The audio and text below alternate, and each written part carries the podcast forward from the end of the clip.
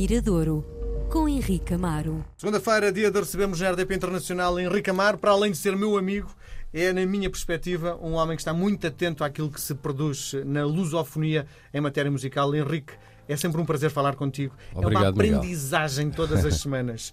e antes de entrarmos propriamente na tua escolha de hoje, há duas semanas aconteceu o Festival da Canção, eh, que é um, se calhar um, um dos eh, em programas de entretenimento de mais-valia para as audiências da RTP, provavelmente visto. Não vi. não vamos falar sobre não vi, isso, não. não vi por uma razão simples, porque eh, eu até gostava de ter visto, porque ainda para mais era em Liverpool e há sempre um lado que devemos acrescentar, que era uma realização da BBC. Sim. E sabendo que o Festival da Eurovisão é sempre também uma grande mostra televisiva, não é? Sim. Para lá do lado todo musical, há ali uma grande realização, é uma grande empreitada, É um porque eu vi é? como é que quando foi cá havia a dificuldade que é eh, fazer um espetáculo com aquela dimensão. Não é um, são três, porque são as duas eliminatórias Sim, e depois a final. e depois a final. Portanto, mas nesse mesmo dia o Fernando Alvim eh, tinha feito a final do festival dele, o Festival Termómetro, onde estavam presentes uma série de novos talentos e eu decidi sair de casa então para ir lá eh, observar o novo talento e não ver. Sim. Mas sei que a Mimiquete vi depois em vídeo, em vídeo no YouTube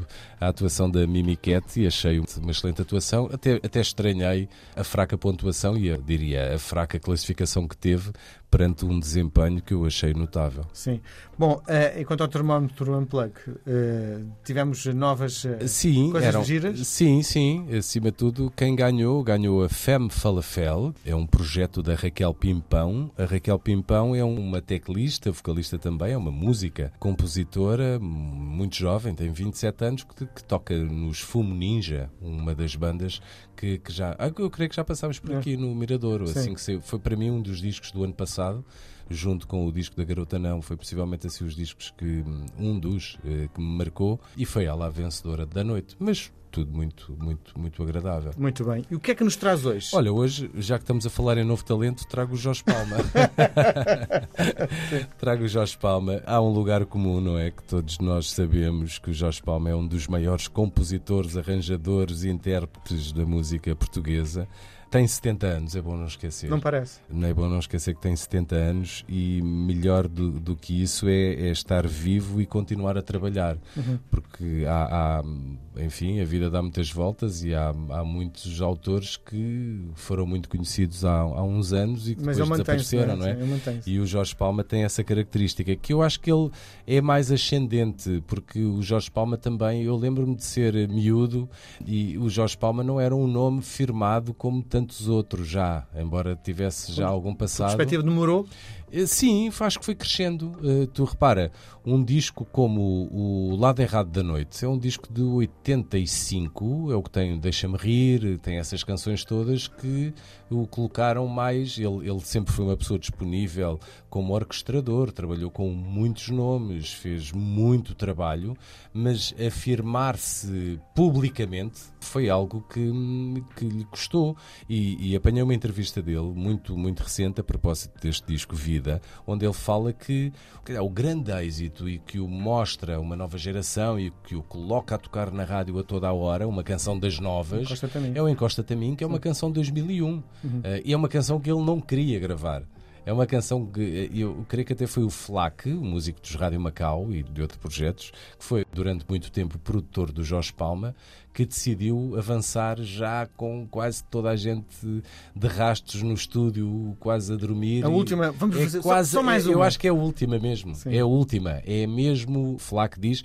E aliás, essa canção, quando nós a ouvirmos e, e se colarmos com a história, esse lado quase arrastado da canção é quase de um músico, é, não, não é gravado de manhã ou a seguir ao almoço, sim. onde os músicos ainda estão com, com muita energia. energia é um músico, é uma canção melancólica diria, também. Melancólica e arrastada. O modo como está tocado e como está cantado é uma canção, diria, quase gravada num, numa altura em que os músicos estão cansados. E eu acho que a música reflete isso e acho que é um dos grandes, um dos trunfos para a música ter resultado como, como resultou. Se calhar foi esse, esse, esse acaso, esse, esse acidente. Oh, Henrique, e, e chamar vida a um disco não pressupõe que será o último disco da carreira? Não me parece. Eu creio que o Jorge Palma, enfim, já teve, já, já é um homem de palavras, não é? Um homem de palavra e de palavras.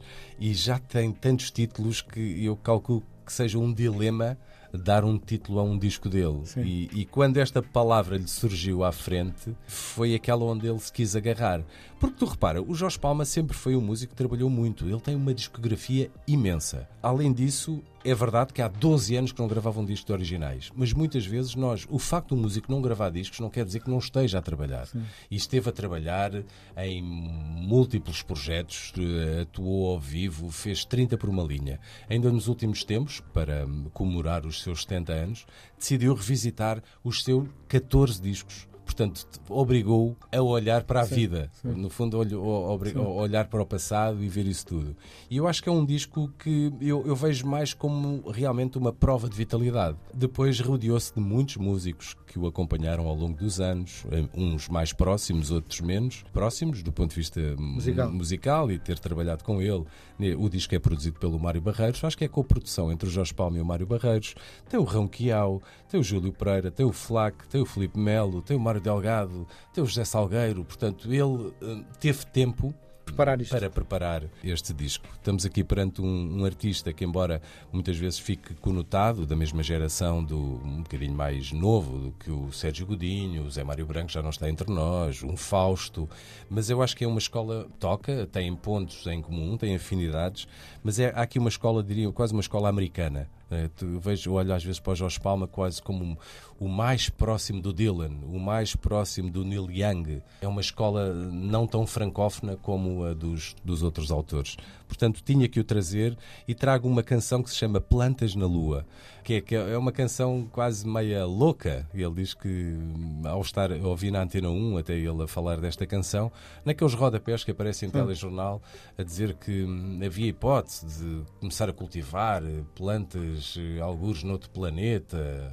enfim, ele achou isso uma ideia muito louca e, e, e escreveu esta canção, O Plantas na Lua, e convidou duas pessoas de quem ele gosta, de uma geração diferente, o Rui Reininho e a Manuela Azevedo. Portanto, aqui não é, não vamos falar de um dueto, é um trieto, não sei se existe a palavra, mas entre três grandes nomes, três vozes que marcam a, a música portuguesa de, de sempre: Jorge Palma, Manuela Azevedo e Rui Reininho. Plantas na Lua.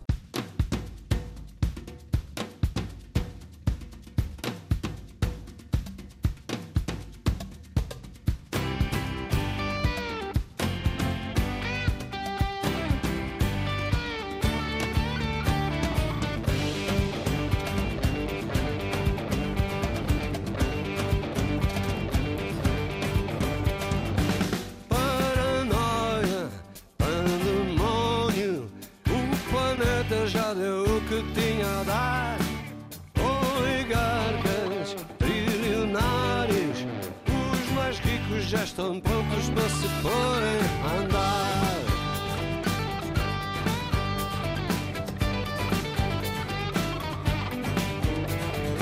Está na hora da partida para quem pode fugir desta confusão. Astronautas,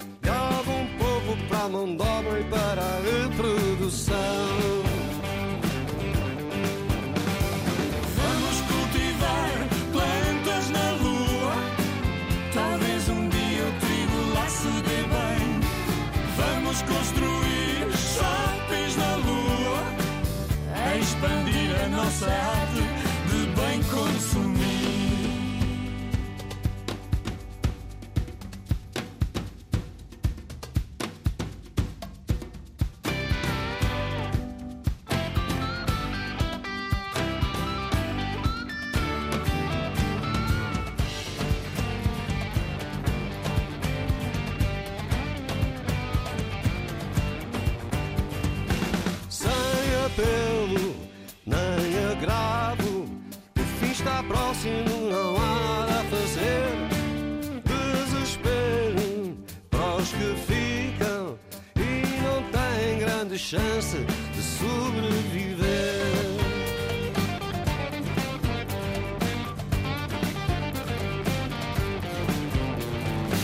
Neste jogo sem fronteiras, em que o prémio era o nosso próprio fim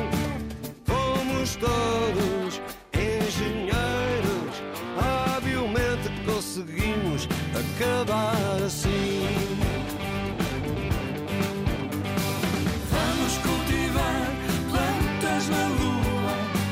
Talvez um dia o trigo lá se dê bem. Vamos construir shoppings na lua. Expandir a nossa arte de bem com